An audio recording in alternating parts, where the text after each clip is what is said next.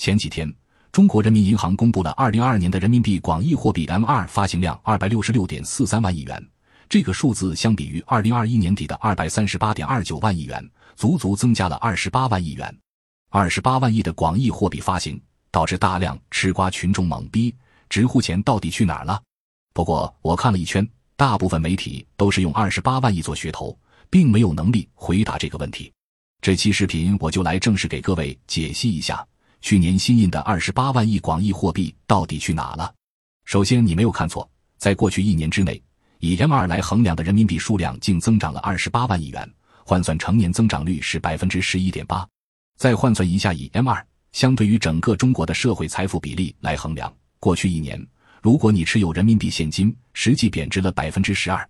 二十八万亿元，按照当前汇率折算成美元，大约是四点二万亿美元。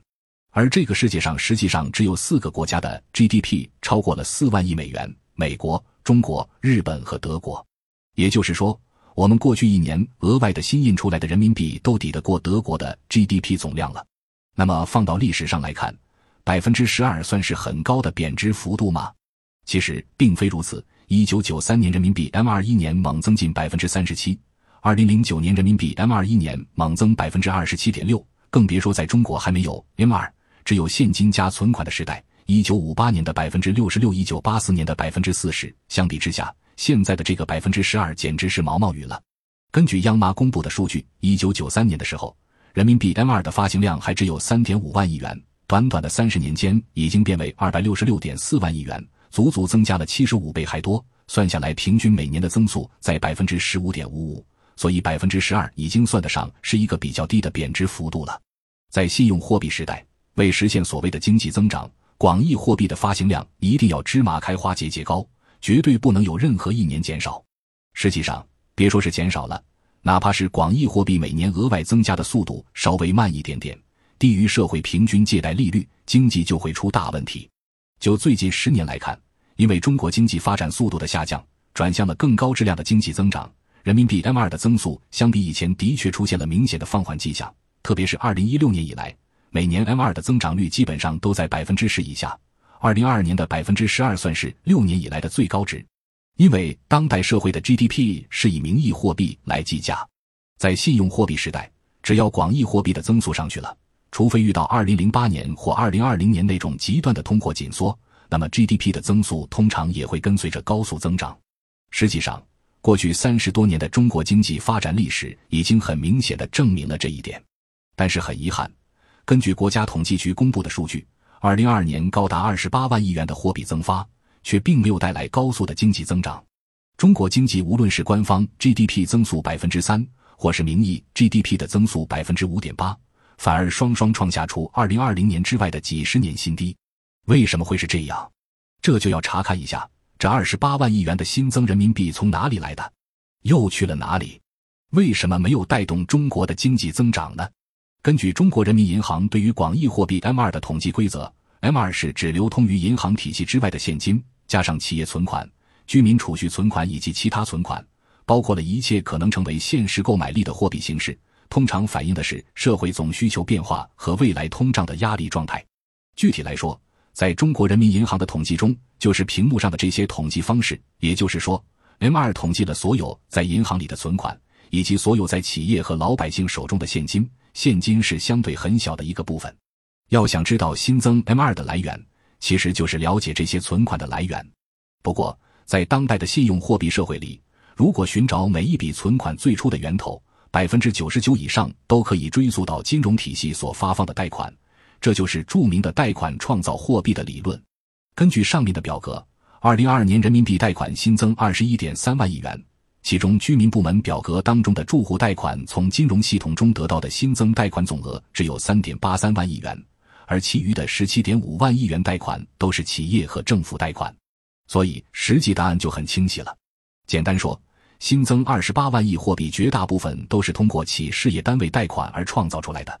这些贷款绝大部分都是与 government 有关的 G Y 企业或事业单位得到，然后通过一系列的经济循环转换成为个人、企业以及 CF 的财政存款进入 M 二的统计当中来。现在大家可以想想看。能把这二十一点三万亿元的企事业单位贷款转换成二十八万亿元存款的都是哪些人？是的，绝大多数普通人和中小企业都没有从这新印的二十八万亿元中得到多少利益，反而是那些原本就与有钱的一些大型企业、事业单位有关的人和企业得到了钱。按照当前经济活动的计算方式，GDP 等于投资加消费加进出口。从投资上看，我们中国的大手笔投资基本都是由政府部门所主导。在当前，中国的绝大多数基础设施都已经超前完成。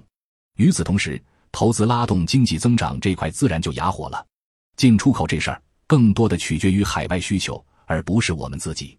二零二二年以来，因为美联储的加息，海外需求逐步遭受抑制，增长不佳很正常，没啥好说的。说到底，要想让中国的经济有所起色，只有国内消费能起到顶梁柱作用。可是现在新印的二十八万亿元。绝大部分都进入了那些企业和与之有关系的富人的口袋。